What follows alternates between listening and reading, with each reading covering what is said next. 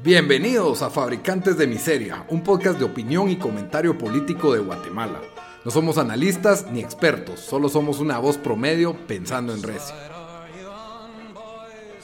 Bienvenidos al episodio número 13 de Fabricantes de Miseria. Con ustedes, los mismos de siempre. Daniel, desde Washington, D.C., ¿cómo estás?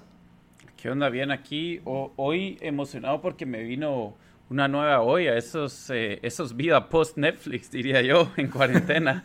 ya cuando te emocionan ese tipo de cosas y no son ni bueno para cocinar, pero... Ah, el, el wok, ya, ya, compraste, cuando ya compraste el wok, sabes que... que es, que estoy comiendo todas mis, mis ollas y, y aquí es, es, un proceso para, para season it. Entonces tengo mi, mi Crisco y todo para todo mi video de YouTube que me enseña cómo lo voy a season. Está bien, está bien. Y su servidor Rodrigo desde Guatemala. Somos su podcast favorito de política, Fabricantes de Miseria. Como siempre, al principio del programa, les recuerdo que nos encuentran en redes sociales. Estamos como Fabricantes de Miseria en Facebook y Instagram, e Instagram. Y también pues nos encuentran en Twitter como FabriPod. Ahí pues pueden comentarnos qué piensan de nuestros programas, de qué quieren que hablemos la próxima semana y de todo lo que, lo que posteamos, ¿verdad? Siempre tratamos de, andar ahí posteando sobre la realidad nacional de los fabricantes de miseria y en esta época pues solo se habla de, de, una cosa y una cosa en especial, así que los vamos a seguir aburriendo con el tema, pero seguimos hablando de la, de la pandemia mundial del coronavirus y como siempre también les recuerdo que nos pueden escuchar en las principales plataformas de audio, estamos en iTunes, Stitcher, iBox, eh, Spotify, SoundCloud, en todas nos encuentran como fabricantes de miseria y hasta canal en YouTube, ¿verdad? Sí, eh, sí, ya tenemos canal en YouTube. Con un video, pero ahí, ahí lo tenemos. Pero ahí está, ya le pueden dar like, ya le pueden dar suscribir. Por favor, denos todo su, por favor, denos todo su apoyo. Eh, no vivimos de esto, pues, pero ayuda. Porque está con el like, decís vos. Cabal, con el like, subscribe, lo que, lo que, lo que Dios ponga en su corazón. Y bueno, hoy tenemos un, un, episodio bastante diverso. Ya, ya, ya me recuperé. diverso en el mundo de coronavirus. sí, por supuesto. Y les cuento que ya me recuperé, así que, que me, me agreguen a la lista de recuperados de, de la asiática, no del coronavirus, pero sí. Querías ir al hospital, eso sí, a, ver si agarrabas ahí coronavirus. Es que quería, quería agarrar ventilador antes que, lo, que se acabe. Entonces, mejor me voy de una vez, dije. no va a ser que no alcance, no, no debería bromear de eso, pero en fin. Eh, bueno, comenzamos con que hoy estamos en miércoles ya de Semana Santa. Para los que están en el colegio, hoy no irían al colegio, pero nadie está yendo al colegio hoy sería como una especie de viernes en que todos estarían saliendo a las 5 de la tarde, socando el tráfico, viendo dónde empieza... A las 5 no, a mediodía o no. Algunos a mediodía, los más afortunados ya desde el lunes no iban a trabajar, otros hasta el martes, otros el miércoles mediodía, te das razón. Y hoy sería un día en que la carretera al Pacífico y al Atlántico, a Panajachel, a la Antigua, se empiezan a desbordar de tráfico y la ciudad se queda vacía, pero no, no, eso no fue así en este 2020. Aún así, fue noticia que 500 personas intentaron pasar el peaje para ir a, su hostal o casa del puerto favorito y no los dejaron pasar. Sí, vi las fotos en Twitter de eso. Sí, la, la, pues el presidente Alejandro Yamatei tomó medidas para esta Semana Santa, prohibiendo los viajes interdepartamentales. Había gente preocupada que si yo vivo en Misco no voy a poder ir a mi trabajo en Guatemala o de Fraijanes o Santa Catarina. No, no es intermunicipal, es interdepartamental. Aunque bien algunos alcaldes municipales han tomado medidas tipo casicazgo de, de hacer pues cosas extras, otros de desobediencia.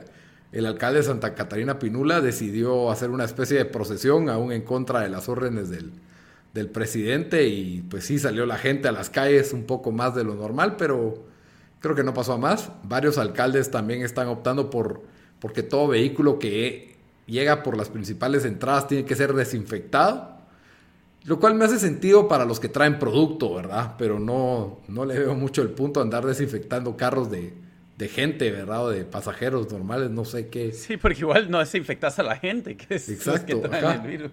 ¿Ni qué? ¿Les vas a pasar la manguera en la garganta o qué? ¿Para Aunque ahí vi de que hay una en México, no sé en dónde, me imagino, no sé si era, me imagino que era un, una, no diría ni tal vez pueblo, pero tal vez una colonia o algo así, que tenían uno donde todos los que salían a trabajar y cuando regresan tienen que pasar, me imagino que era cuando regresa, pero ah, tienen como que pasar túnel. por cabal. Sí, lo vi, lo vi. Sí, un túnel que donde pasas y te fumigan, básicamente, Sí. entrada y salida. Lo cual tiene más sentido O que sea, el no te vas a morir del COVID, pero te va a dar cáncer en seis meses de todos los químicos que te están tirando. Pues, esperemos que no, pero sí, por ahí, por la cosa. Seguimos en estado de calamidad, seguimos con toque de queda de 4 a 4. La, la ciudad estuvo bastante activa esta semana, de 4 a 4, tal vez porque muchas personas no iban a trabajar jueves y viernes, entonces pues eh, todo el mundo está corriendo para terminar todas sus cuestiones en, en ese trayecto. Eh, no, eh, si bien se han evitado aglomeraciones, creo que se tomaron buenas medidas con los bancos, se les permitió, se les permitió a los bancos abrir en centros comerciales, ya que era demasiado el... Sí, el sí, eso que está causando un gran problema, ¿verdad? Sí, y, y aparte del colapso económico que ya tenemos, no podría cambiar un cheque, imagínate, pues para, para muchas personas es de es cuestión de vida, vida o muerte, ¿verdad? Sí, Eh, literalmente. Literalmente seguimos sin transporte público y ya el número va por 87 según el último conteo. Hoy que, que de nuevo se agrega otra medida más de seguridad. Si bien en la mayoría de lugares para entrar a, a lugares se te está exigiendo ya máscara, algo que ahora ya es eh, en el supermercado se exige máscara a nivel por acuerdo presidencial. Ahora en cualquier lugar público todos deben de usar mascarilla, que es algo A totalmente partir del 12. A partir del lunes 12, el lunes después de Semana Santa. Lo cual hace tres meses era un escenario totalmente inimaginable, pues, o sea, es, es completamente surreal este, estos escenarios que estamos viendo, pero... Ahora, de lo que sabemos, la máscara puede ser cualquier cosa prácticamente que te tape la, la, la boca, ¿verdad? Sí, aunque ya está el gobierno dando guías de qué, qué tipo de máscaras deben usarse. Y la, la guía es básicamente, usen una máscara que cuando usted le sople a una llama no pueda, no pase el aire de la boca o que o pruebe con un spray atravesar la máscara y que no salga spray del otro lado. Porque y hay, muchas, hay muchas mascarillas ahora en el mercado. Eh, a pesar del control de precios, hay una aglomeración de mascarillas. El problema es de que no todas son eficientes y por ahí dijo el presidente que está el rumor que hay gente sacando mascarillas de la basura y lavándolas para volverlas a vender. Ent- Entonces dice que si las tiramos a la basura, que las rompamos, por favor, de una vez, que no, que no dé chance para que alguien las, las, las reuse. Que de las medidas, bueno, hay de esos videos populares que, que, no populares, pero que los han compartido bastante, que dicen, ah, esto hizo la República Checa y miren cómo les ha ido bien a ellos.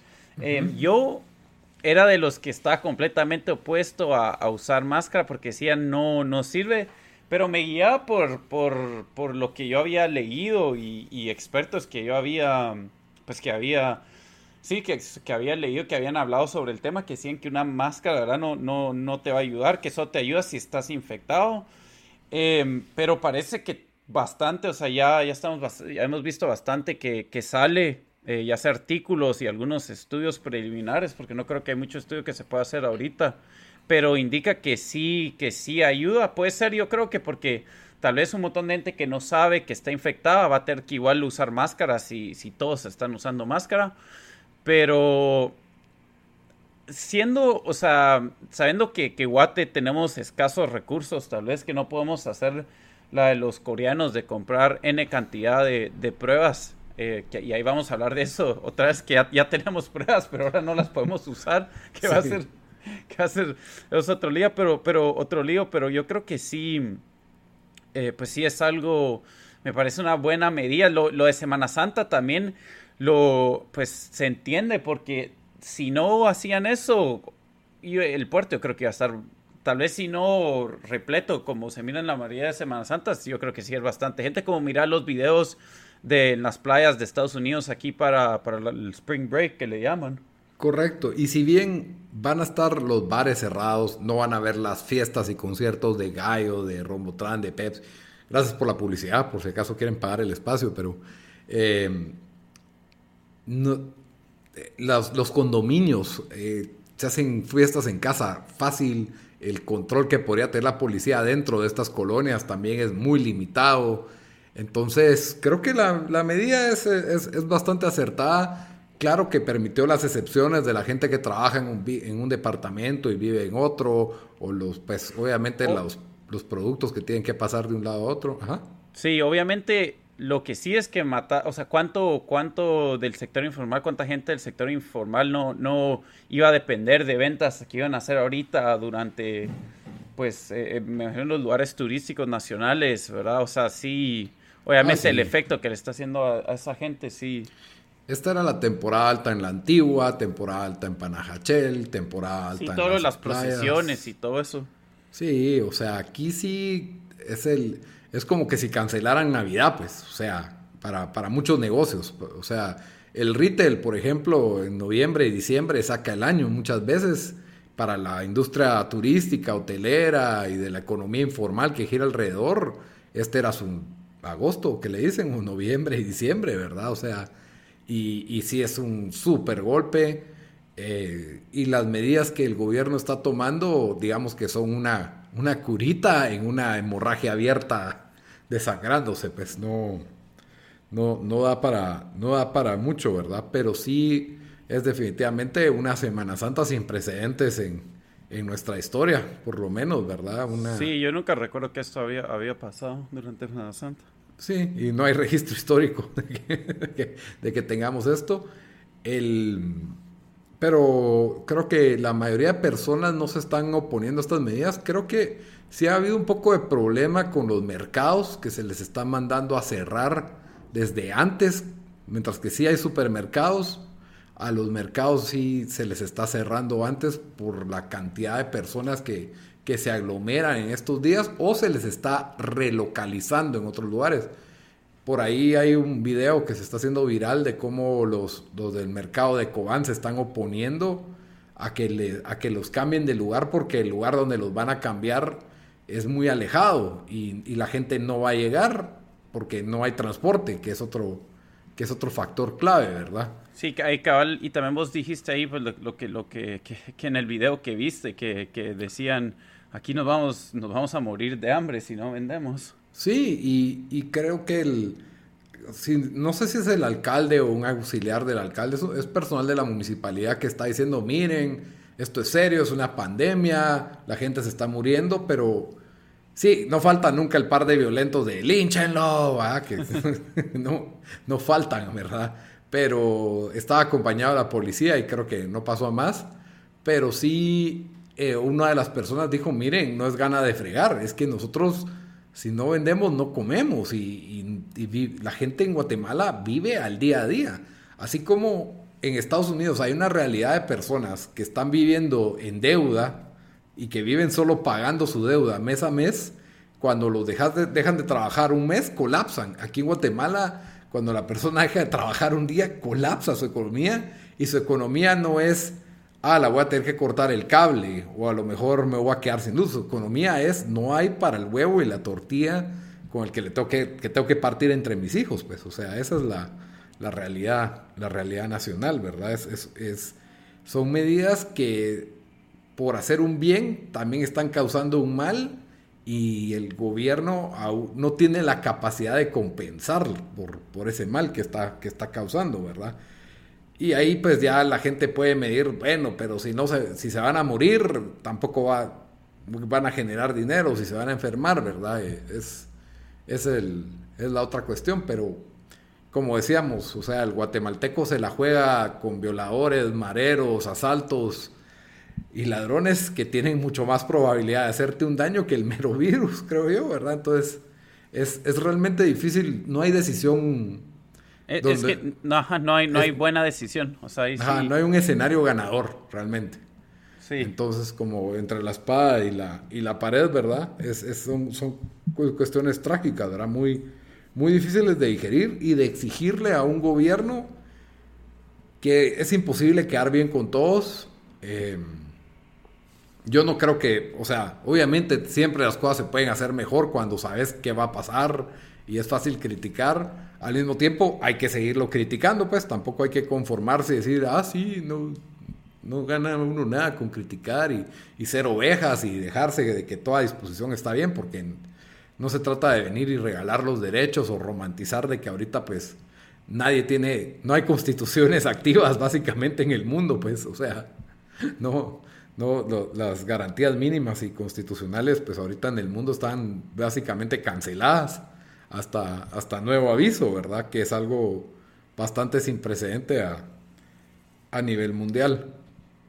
Y, y, por otro lado, pues tenemos buenas noticias, ya que algo que veníamos insistiendo mucho, que ya los mareamos en el podcast, es con la, la cuestión de las pruebas.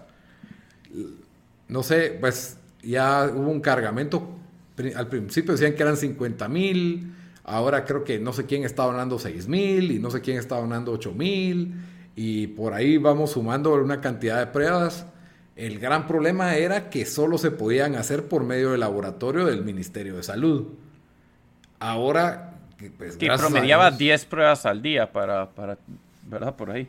Sí, 10 pruebas al día.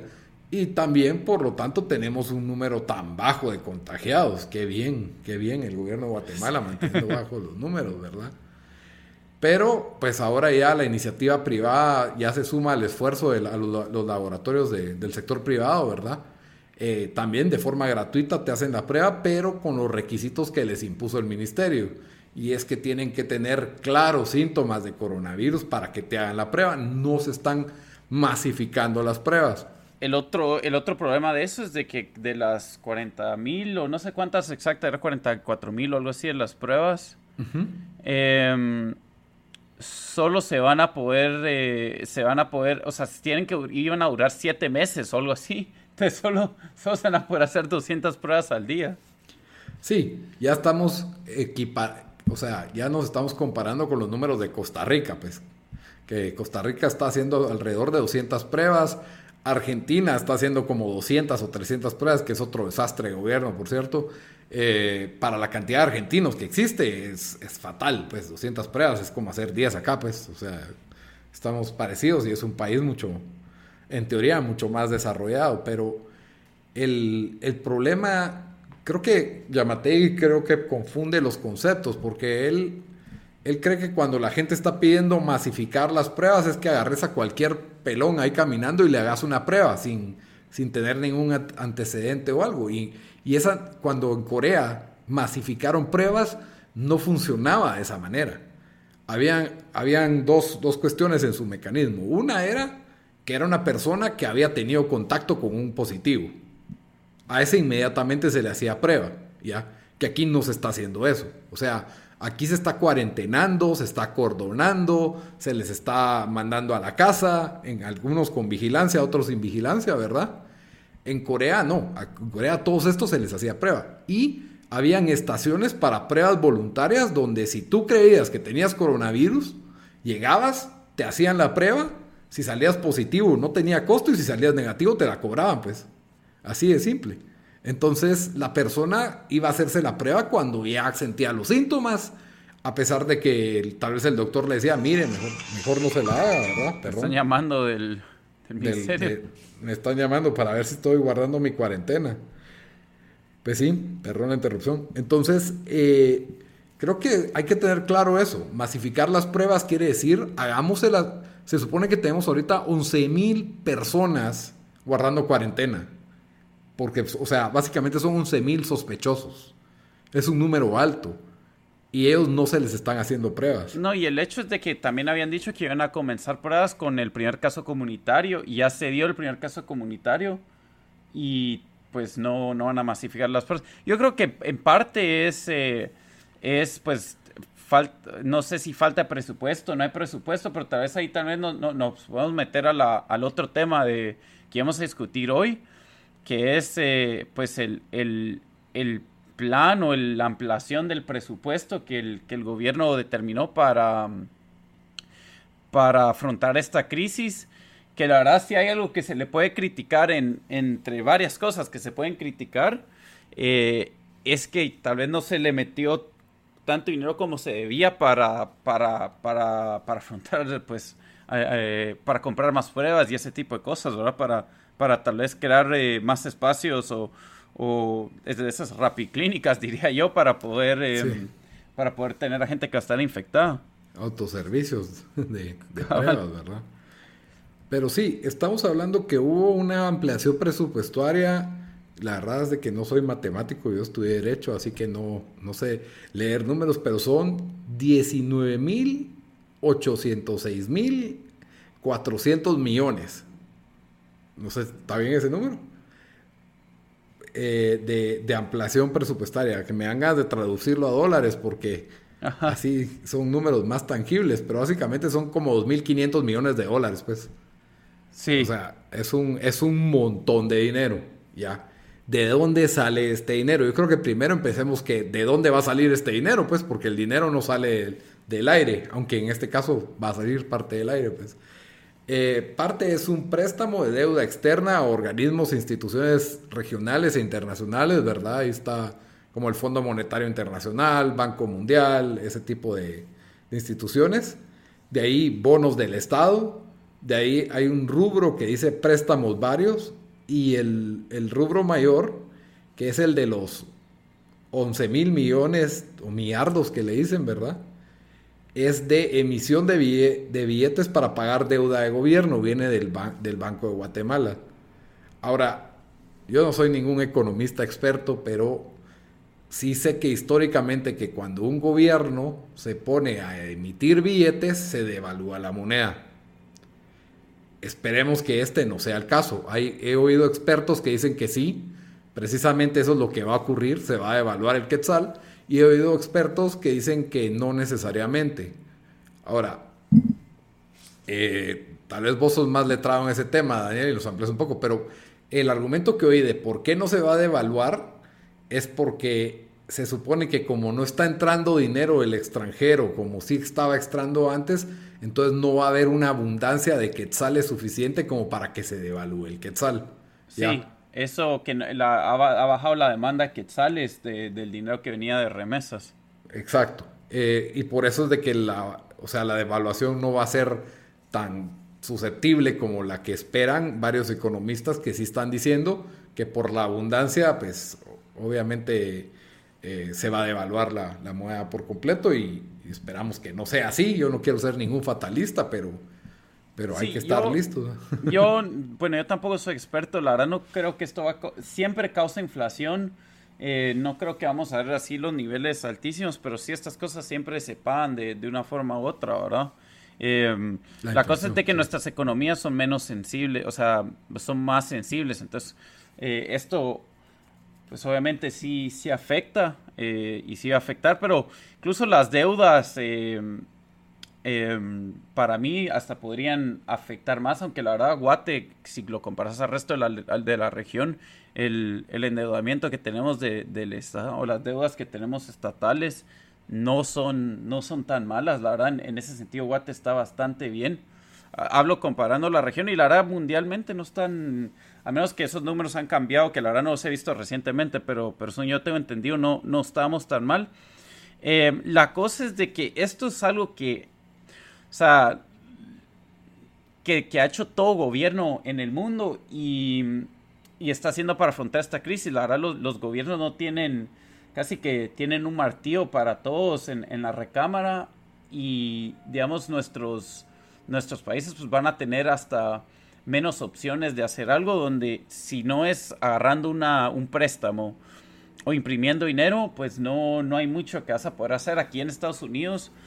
Si bien van a hacer, bueno, también lo mismo, pero sí bastante lo que van a hacer para tratar de reactivar la economía es van a tratar de, eh, aparte que le va a dar cheques individuales a, la gente, también que en Guatemala ya lo eh, propusieron, no sé, creo que sí pasó, ¿verdad?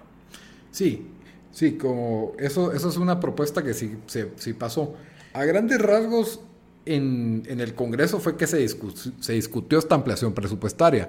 Es una eh, ampliación de alrededor del 22% del, más del presupuesto anual. sí. Ajá. Ese es un, es un buen bloque, ¿verdad? La cosa es, también otra cosa que si, te, que si te das cuenta es, yo quisiera ver, o sea, miras aquí bastante, o sea, el, el, Ministerio de Economía recibe un, un eh, buen porcentaje de esto, obligaciones a cargo del, del Tesoro, que, que, ahí hay, pues, Incasif, bastante, esto, creo que lo retuiteamos esto, si lo quieren ver, y está en, en varias partes. Yo lo que quisiera ver es, ok, si van a hacer esto, ¿qué exactamente cómo lo van a usar para tratar de, ayudar eh, a lo que se viene económicamente. ¿Cuántas empresas pequeñas solo no van a poder pagar, eh, pagarle a sus empleados? Em, aquí en Estados Unidos crearon un programa de, para dar préstamos a las empresas pequeñas que igual yo creo que ni va a funcionar. Eh, porque es algo que lo hicieron en cosa de una semana, sacar un plan así, y han habido muchos problemas, arrancó con muchos problemas, pero igual y eh, tal vez ah, discutimos así, e, en general yo diría, si estas cosas van a ir más a, crear más gasto del Estado y, sabiendo cómo funcionan las cosas en Guatemala, donde em, pues son los toda la gente de los intereses que hay de por medio, que son los que la mayoría que no recibe este dinero, sí, sí un 22%, si es algo que pues la vamos a pagar eventualmente, ¿verdad? Sí, o sea, ese 22% no van a creer que el otro año van a decir, ah, bar, volvamos al presupuesto anterior. Sí. Ese es el gran problema, que, se, que son cuestiones que se van quedando. Y no sé si querés. Y no es como que vamos a sacar un, un, un, autobahn o algo así, ¿me entendés? O de repente hospitales de primera, de, de, de primera, o sea, eh, no es nuestra realidad, ¿verdad? Eh, probablemente el gobierno también, porque eso también lo hacen aquí, lo hace en, todos, en todos lados del mundo, todos los gobiernos lo hacen, está haciendo esto donde hay algunos proyectos que no podían sacar a través de votos en el Congreso que aquí los logran meter. Esos, esos clásicas que hacen todos los gobiernos en crisis. Cuando que se aprovechan de eso para, pues, para sacar ese tipo de cosas, ¿verdad? Dinero para Esperemos, aunque sea proyectos que ayuden a la nación, pero muchas veces no ocurre eso. Sí, y a mí me pareció bien interesante esto, que, que ahí es donde dije, en todos lados los políticos piensan igual, porque cuando se discutió aquí en el Congreso la ley de ampliación del presupuesto, la ampliación del presupuesto, aprovecharon para discutir también una ley de exoneración de 100 años para todas las empresas, que era un tema totalmente diferente. Y entre esas ampliaciones del presupuesto venía también una ampliación al presupuesto del Parlacén. eso fue lo que... al Ministerio de Educación, al Ministerio de Comunicaciones, el Instituto Nacional, a las empresas, bueno, empresas eléctricas, la Oficina de Prevención de, de Tortura, que ahí me, ahí me cuentan qué hacen todos los días para que en Guatemala no haya tortura, ¿verdad? Muy relevantes ellos. Entonces se metieron un montón de cosas que son más del 50% de lo que, de lo que se necesita. Em, también que, que, si lo vamos a usar para esto, o sea, hubiera sido mejor literalmente darle dinero a la gente que, ¿verdad? del sector informal, no sé cómo lo haces, pues, de, depósitos directos a la gente que está sufriendo y que no va a tener, em, que no va a tener ingresos o, o miras cómo, cómo, pues, eh, amplias la, capacidad de responder cuando ya empieza a enfermarse más gente o compras más máscaras, compras ventiladores, no sé, o sea, hay, tanto que pudieron haber usado esta cantidad de dinero. Sí, incluso uno de los argumentos que daban algunos de, uno de los diputados del partido Semilla decían, en el presupuesto de este año está comprar un barco para la naviera, para la, para la fuerza naval. O sea, no compremos el barco y saquemos de ahí para acá en lugar de tener que endeudarnos más, ¿verdad? Porque era una, era una compra bastante alta. Pero lo que yo te iba a decir es, en Estados Unidos pasó lo mismo. Los varios diputados empezaron a discutir una remodelación del Kennedy Center, eh, no sé qué de bonos de carbono y, no sé qué de medidas ambientales, cuando la discusión era, era ver cómo reactivar la economía y cómo básicamente mejoradas el sistema de salud de Estados Unidos por, por esta emergencia, ¿verdad? Entonces, sí me impresioné que los políticos son fabricantes de miseria, en, así como en Estados Unidos, también en, Guatemala, ¿verdad? Eh, la, discusión en el Congreso fue larga, costó aprobar, hubieron concesiones, al final del día no quedó pastel para el Parlacén, lo cual fue algo bueno, ¿verdad? Pero yo me imagino que lo metieron ahí para tener algo que quitar. Entre lo, entre lo más criticable, criticable es el, la nómina de aumento salarial a los maestros que, que de plano están dando sus clases por internet a, los niños de la escuela pública, ¿verdad? Ya me imagino. Eh, en, hay, en, televisión nacional están dando clases, pero es un esfuerzo muy contado. Eh, es difícil obtener señal de televisión nacional en, los lugares más pobres. Sí hay bastante cobertura de, de los cables en Guatemala y ahí tienen canales de televisión nacional, pero si hay un sector, en los sectores más pobres, pobres, y ahí no hay nada, ahí no hay, no hay quien les llegue, pues. O sea, ahí no hay cobertura y esos maestros sí están cobrando. Entonces... Y ahora van a recibir un, un, aumento, que de lo que entiendo fue de un pacto que se había hecho entre el, el líder de los líderes, el maestro del mal, Joviel Acevedo y Jimmy Morales, ¿verdad? También hubo aumento de sueldos y salarios en el Ministerio de Salud, esto es arma de dos filos. Estoy seguro que hay doctores que no están y enfermeros que no están ganando lo suficiente, como estoy seguro que hay sindicalistas que están ganando mucho más de lo que de, lo que deberían, pero ni modo, les tengo el beneficio de la duda. Es más justificable también durante esta época, obviamente. Incremento salarial en gobernación. Gobernación cubre desde la Policía Nacional hasta las loterías y bingos. Así que Espero que, se haya ido en salarios de policías que ahorita están trabajando con horarios mucho más largos, en condiciones mucho más deplorables. Eh, generalmente no se les dan prestaciones como comida, tiempos de comidas, a veces hasta las balas, o reparar las patrullas, les toca salir, les toca que salga de ellos, o sea, son cuestiones de, de, una realidad bien dura la de los policías, así que si ellos reciben un incremento salarial, de nuevo, no me, no me quejo, de ahí el Ministerio de Economía pues sí tiene su fondo, su fondo para hacer préstamos a micro, pequeñas y medianas empresas. Ahí había, eh, teníamos escándalo porque empresas de políticos expuestos iban a poder optar a estos créditos, eso se quitó.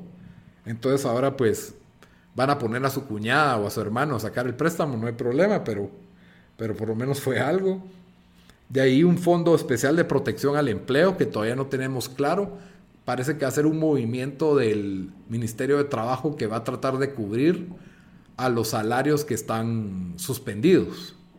Y ahí es donde entra un poco una noticia que, empezó a, rondar ayer en, la prensa. Eh, vos me la compartiste, Dan, y, pues ya nos enteramos todos de que eh, eh, se habilitó la modalidad de suspensión de contratos de trabajo. Sí, que la verdad eso, eso hacía falta. el, eh, sabemos que el, en Guatemala el, las, el, no diría el reglamento, las, las regulaciones, sí, el código de trabajo es bien inflexible. Eh, incluso eso es uno de los grandes problemas que tiene Guatemala para traer inversión de afuera e incluso para crear más empleos eh, internamente. Pero digamos, eso es un, no diría, no sé si es instrumento, pero es algo que pueden usar las compañías y usualmente pues se usan durante, durante estos tipos de, casos. En Estados Unidos se llama el furlough y, pues obviamente si una empresa, te, el gobierno te, está matando la, posibilidad de, de, o sea, te está entrando cero, o sea, no te está, te está entrando nada de dinero tenés que pagar, eh, tenés que pagarle a todos los empleados, todos los beneficios a los empleados y encima eso también tenés que, todavía vas a tener que pagar el, el alquiler. Eh, por todo, por, por, los espacios que estás usando y todo eso. O los créditos que te des con tus proveedores y, todo, todo bancos. Pues. Em, esto es algo que sí puede ayudar y sí va a ayudar a bastante de los Em, de las empresas y bastante gente empieza a, pensar, ah, pero esto solo va a ayudar a los ricos y todo eso. La verdad, las empresas grandes son los que mejor pudieran afrontar esto si no existiera esto, ¿verdad? Los que, a lo que va a ayudar esto es a toda empresa mediana y pequeña em, que de verdad iba a sufrir si, si no se podía tomar alguna medida así. Eh, sin saberlo, me imagino que es algo que que todas las economías avanzadas del mundo tienen algún tipo de mecanismo para, poder hacer esto. Y, la verdad, no vi mucho que se le criticó, se le criticó un poco y algunos de los sindicatos estaban alegando, pero, pero la gente sí debería entender de que o sea, un, negocio no puede sobrevivir si, si te matan toda fuente de ingreso por tres semanas, ¿verdad? Bueno, no, no todo, pero muchos, o sea, sí, muchos negocios viven a la semana a semana Yo estoy pensando en cafeterías, restaurantes. Sí, y la, alternativa para muchos sería, bueno, tengo que solo despedir a los empleados, ¿verdad? Solo no, no, no queda de otra. Sino... Que aquí tampoco es fácil. No, no, que es un costo bastante alto. Despedir a un empleado implica pagarle una indemnización, ya que como no es un despido justificado, sino que es por tu falta de solvencia, porque aquí no hay, ah, sí, declaro mi empresa en quiebra, entonces no, aquí no, aquí no te puedes salvar de las obligaciones laborales. ¿Y qué es la indemnización? Pagarle un salario por cada año de trabajo que tuvo el empleado, ¿verdad? Entonces, imagínate que despedís a tus 10 empleados que trabajaron contigo 5 años, les que ahora les tienes que pagar 5 salarios a cada uno de, de un solo golpe. Sí. Entonces, y generalmente lo que hacen las empresas que no tienen la liquidez para cubrir eso, llegan a acuerdos con los trabajadores y se los hacen a plazos o a pagos y a veces pues incumplen porque son, son bastante difíciles de cumplir y, tienen bastante cargado el organismo, el organismo judicial con litigios de, de, trabajo. La suspensión básicamente permite que, ok, vos no vas a trabajar y yo no te voy a pagar. Ni vos ni yo, básicamente, ¿verdad? Ese es, no sé, ni el trabajador va a venir a trabajar, que es su función esencial, ni yo te voy a pagar, que es mi función esencial. Entonces, se suspende. Eso sí, no estás despedido. En el y en el momento en que termina la crisis, yo te tengo que recontratar y pagar o despedirte, ¿verdad? Eso sí. Entonces, tampoco crean que los empleados ya se salvaron de todas sus obligaciones. Esto solo es una suspensión. Ahora, es difícil porque ¿qué va a hacer el trabajador en ese momento en que deja de recibir su salario? ¿Y qué va a hacer el empresario también va a seguir acumulando deudas, pues. O sea, te voy a deber tres salarios cuando regrese, va a estar endeudado para toda la vida, pues. Porque no tiene cómo pagarlo, no, no lo puede generar, pues. Sí, eh, vamos, sí, la verdad que sí. O sea, por, eso eh, estuvo bien que lo aclaraste ahí. No, que no es algo así como que, ah, bueno, solo se zafan los, los empleados. Aquí creo que es, eh, aquí en los Estados Unidos más incluso es menos beneficioso así para el, para el empleo, literalmente hasta que no hayan horas disponibles, que no disponga el, la empresa, que haya horas libres, no, o sea, si ellos, si ellos no, no miran que, hay trabajo, te pueden tener seis meses así y cuando regresas no te tienen que pagar horas que te debían, o sea, te empiezan a pagar las horas que, que vas a trabajar desde ahí. Así funciona aquí. Ya, pues en este caso, el, Ministerio de Trabajo abrió un formulario electrónico en el que tenés que decir tu causa de suspensión, en la cual todos van a poner por el coronavirus, obviamente, porque es la, salió un acuerdo ministerial para que los patronos puedan utilizar esta, esta medida, ¿verdad? Y que se supone que, va que puede ser revisada por inspectores del Ministerio de Trabajo y que tiene que estar en ley y que se tiene que haber cumplido con las prestaciones mínimas. O sea, no se están quitando prestaciones, no se están quitando salarios, simplemente es una interrupción, ¿verdad? Y da la ventaja que la persona no ha perdido su trabajo. O sea, no te están despidiendo. Porque el peor de los casos es, ok, te despido. Ok, deme mi indemnización. No hay dinero. Ah, va. Te firmamos un convenio si querés. Va, firmamos el convenio. No hay juzgado para irte a demandar. Y de aquí a que el juzgado les logré sacar un centavo al patrono por eso, estás a, estás a años, pues. Sí. estás a meses de, de, una persona que probablemente ya se quedó sin fondos. Y aquí yo lo estoy pensando especialmente en empresas pequeñas, que son la mayoría, o medianas, que son la mayoría. No estoy hablando de las mega empresas, que por supuesto probablemente la mayoría, la mayoría no están suspendiendo trabajadores, la mayoría están todavía en actividades porque son esenciales o por, por alguna cuestión o, la otra, ¿verdad? Que son las de alimentos, las de bebidas, las de agricultura, porque aquí en Guatemala tenemos una industria bastante, bastante limitada, ¿verdad? Entonces la mayoría de, empresas grandes son trabajadores esenciales y ellos no están, no están parando su economía. Pero, pero pues ahí ya tienen la aclaración de, de qué se refieren con la suspensión, ¿verdad? Y es una suspensión temporal hasta, hasta nuevo, nuevo aviso, ¿verdad? Y ahí es donde se está creando este Fondo Especial de Protección al Empleo, en que el ministerio va a tratar de cubrir una porción del salario, estoy seguro que no va a ser más allá del salario mínimo, ¿verdad?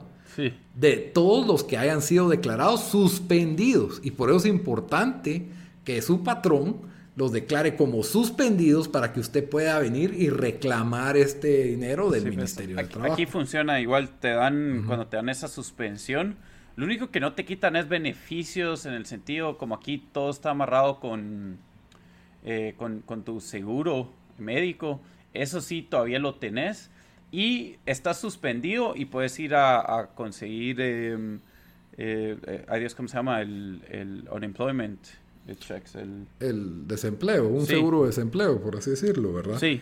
Que es algo que en Guatemala no existe y que se ha pensado que el IX debería de abrirlo, pero eh, es difícil porque al final de cuentas es parte de la seguridad social, debería ser, debería ser esto, entonces, eh, aparte el IX ha, ha, hecho préstamos a otras instituciones y básicamente no tiene todos los fondos que debería tener el IX es, es, es, una, es una situación bastante compleja la del Instituto Guatemalteco de Seguridad Social. Sí.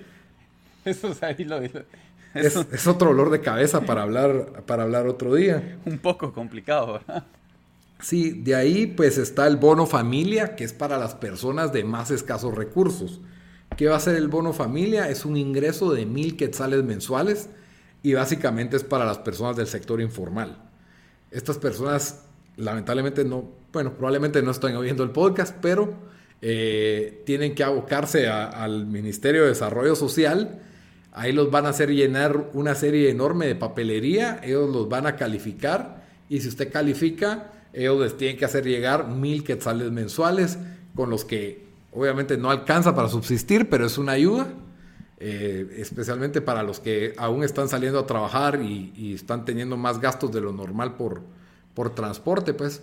Ahora, eh, eso al final lo van a hacer a través del DPI, como habían dicho. Eso fue lo que se dijo, pero todavía no está confirmado. ¿Por qué? ¿Por qué sería a través del DPI y, qué ventajas tendría? Ventajas, todos tienen DPI, aunque algunos, pues si se les pierde, van a tener que hacer su trámite de reposición, el cual es bastante lento, especialmente en este momento. Y el otro problema es, ok, todos tienen DPI, pero tenés que usarlo como tarjeta de débito y eso solo se puede en supermercados. O sea, esta gente generalmente su economía, la gente de la economía informal gira alrededor de economía informal, tienen que pagar en efectivo su transporte, el EPI no creo que vaya a entrar en un cajero y poder sacar dinero. Muchas de estas personas no saben leer o escribir tampoco, o, saben operar este, este tipo de tecnología. No es que quiera ser como denigrante, sino que es parte de la realidad. Eh, no están bancarizados, muchos de estos. Entonces, por eso es de que quieren buscar estas alternativas al DPI a solo dar el, efectivo, ¿verdad? Y ver cómo las tiendas, abarraterías y mercados puedan, puedan recibir parte de este, de este dinero, ¿verdad? Porque si no los estás obligando a ir a un supermercado para el cual no tienen transporte para llegar, pues que es, es, otro Hay mil problemas. El diablo está en los detalles, dice el dicho, ¿verdad? Pero a ver cómo lo... Sí, para mí eso, la verdad, de, la suspensión del, del, eh, del transporte público, sí, no, no lo entendí. Peor cuando, cuando vas a tener que gente que, que tenga que ir a trabajar y todo.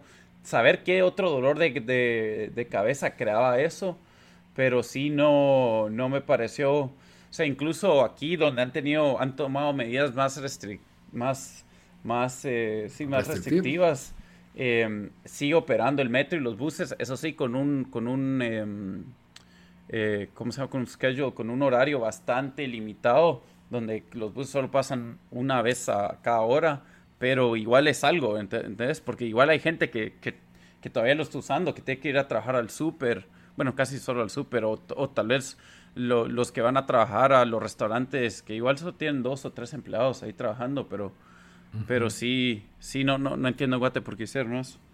Es, es, difícil porque el problema fue que se trató de habilitar con un horario, digamos que con distanciamiento social, el horario limitado, por supuesto, al, toque de queda, entonces no puede estar... Eh, y se aglomeró la gente en las colas para poder entrar porque decían, ok, en lugar de meter los 40 que poníamos puras sardinas allá adentro, ahora sí los vamos a poner como gente normal de 20 en 20 y en lo que llenabas cabos de 20 en 20, ya no, o sea, la aglomeración era terrible en, las terminales y en las paradas para subirse. Entonces, eh, duró un día, duró un día y ahí fue donde lo suspendieron. y este es un golpe donde los más pobres están sufriendo, porque la, la clase media baja, la mayoría tienen acceso a un vehículo por familia, por lo menos, y, o un vecino que, con el que pueden coordinar jalón, y ahí se, están, se, las están espantando, pero un gran sector de la población dependía del transporte público. Eh, incluso limitaron los transportes privados también. Había gente que se estaba subiendo en pick-ups y paneles. Al final se estaban aglomerando y también les cayeron con multas, los detuvieron. Entonces es una, es una crisis terrible eh, que va más allá de quédate en casa, ¿verdad? O sea, no, que no se... Para nuestros países especialmente. Exacto. Entonces sí, no, no era una decisión fácil suspenderlo. Hay que buscar formas creativas, ¿verdad? De, rehabilitarlo eh, de una forma limitada y lo más seguro posible, ¿verdad? Tal vez ahora que regresemos el 14, ya todos con máscaras, tal vez vuelva a habilitarse, aunque sea a, medio motor, tal vez ampliar un poquito el toque de queda para que dé más tiempo de ir y regresar, ¿verdad? Digamos que a las 4 ya tiene que estar todo cerrado, pero que te den chance de regresar a tu casa. Eso es lo que, lo que decía, pues. Sí, cabrón. Y, bueno, con eso pues empezamos a, aterrizar ya, eh, a cerrar y, y sí, pues ahora queríamos, queríamos pues, yo creo que con eso ya terminamos de discutir las ampliaciones del presupuesto importante. Hay bastante, bastantes cosas cuestionables ahí, ¿verdad? Eh, se aprovechó a, la Oficina de Prevención de Tortura, los incentivos forestales que básicamente le pagan a la gente por sembrar árboles, el Ministerio Público se entiende, el, subsidio a la energía se entiende porque se supone que no van a poder cortar la luz, el organismo judicial, todas estas son cosas que no son de emergencia, pero sí entendemos la, necesidad hasta, hasta cierto punto, ¿verdad? Eh, un fondo de protección de capitales, pero ya, ya cerrando, pues eh, hay bastantes intereses cuestionables en esto, ¿verdad? los diputados, cada uno peleó por su, por su interés personal, eh, algunos más válidos que otros. Y, pues con eso queríamos cerrar. Ahora pues queremos agregar un, segmento en que les hacemos una recomendación. Sí, que lo, traemos de nuestro, del otro podcast que, que hacemos de, de que tiene que ver de películas y videojuegos. Ajá, algo para que, pues tal vez tenga que ver con el coronavirus o no, pero para que piensen ahora en que otra tienen, cosa. ahora que tienen tiempo, para que hay suficiente tiempo para, para, para ver tele. Sí, o con qué distraerse. Contanos, Daniel, ¿qué recomendación traes para el día de hoy? Pues yo, eh, esta semana HBO hizo una cosa, no este, anunció una, de que, eh, de que, algo bastante virgo, de que van a dar HBO gratis, no, no, no HBO gratis, perdón, van a dar selectas eh, ciertas series y, películas gratis para, por el mes sin tener necesidad de pagar HBO. Ahora, lo único malo es de que esto solo va a funcionar en los estados, pero con un VPN gratis que puedan conseguir eh, rápido, o sea, pueden, pueden ver esto, eh, lo, o sea, les va a funcionar, ¿verdad? Solo escogen un, un, un, IP de los estados y ya, y crean una cuenta. Y ahí hay una serie que es mi serie favorita de todos los tiempos, em, que, que, ahorita la estoy viendo otra vez por quinta vez. Eh, se llama Six Feet Under. Y em, no el actor más famoso de ahí que salió fue el de Dexter, que, que, pues era uno de los actores principales también en esta serie. Ese es el que lo van a reconocer, pero tal vez muchos van a reconocer el, el, escritor, no por nombre, pero por la película que hizo, que es American Beauty, eh, que hace 20 ah, años ya ganó, ganó premio como mejor película. Eh, screenplay, creo, no sé, no sé si ganó como. No, sí ganó mejor película. Sí, también. Kevin em, Spacey. Entonces, eh, pues este es el, mismo escritor, Alan Ball, fue el que hizo esta serie, Six Feet Under. También hizo True Blood. Entonces, eh, que eso tal vez creo que True Blood fue más famoso lastimosamente que Six Feet Under. Pero se lo recomiendo, está entre las series incluidas, es por un mes, así que tienen tiempo para, para verlo.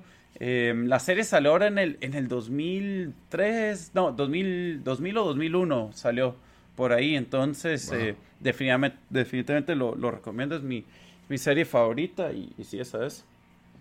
Ok. Eh, yo les voy a recomendar un, libro que, que, si bien está difícil ir a comprar libros, está en audiolibro completo en YouTube. es uno de mis libros favoritos, tal vez de la historia, top 3, top 5. Se llama El ensayo sobre la ceguera. Este está escrito por José Saramago y eh, es una excelente novela de ficción, bastante intensa, el estilo es bastante único, súper atrapante, no lo puedes dejar. Eh, es sobre una pandemia mundial también. Eh, en este caso, es obviamente un escenario bastante apocalíptico en que la pandemia no, no, es como la de aquí que hay que quedarse en casa porque estás tosiendo. No, ahí es una pandemia en que la gente se queda ciega. Y, y, todo el mundo, o sea, los doctores no te quieren atender porque tienen miedo de quedarse ciegos. Entonces, eh, es, un, es un escenario súper interesante el, el, que se da en este libro de cómo, cómo la humanidad está entrando en ceguera. Eh, reducido a una, a una comunidad de que básicamente a todos los ciegos los van a tirar a un hospital y que ahí miren qué hacen entre ellos. Entonces, eh, súper, súper buen libro, está gratuitamente, son 11 horas en YouTube que tienen ahí para escuchar en lo que hacen la limpieza, en lo que barren, lavan los platos, no sé si ya lavaron la tina dos veces, los, los más germofóbicos. Pero sí, definitivamente es, es un libro muy recomendado. Y si no, estoy seguro que en algún portal de internet debe estar, si, son de los que no pueden oír libros, que es lo que me gusta a mí, eh, pues en algún portal de internet te encuentran la versión digital, ya sea para su Kindle o para su dispositivo, ¿verdad?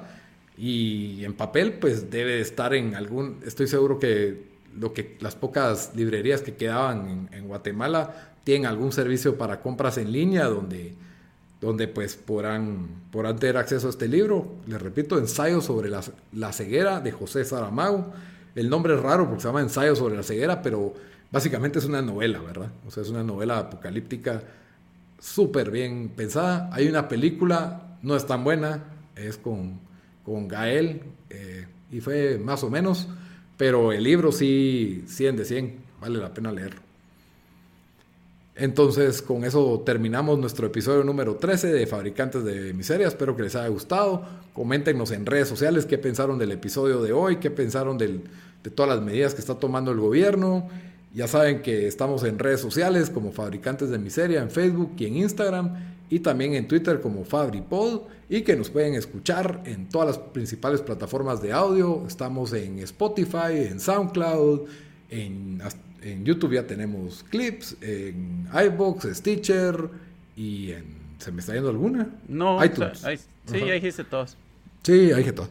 Muy bien. Hasta la próxima. Órale.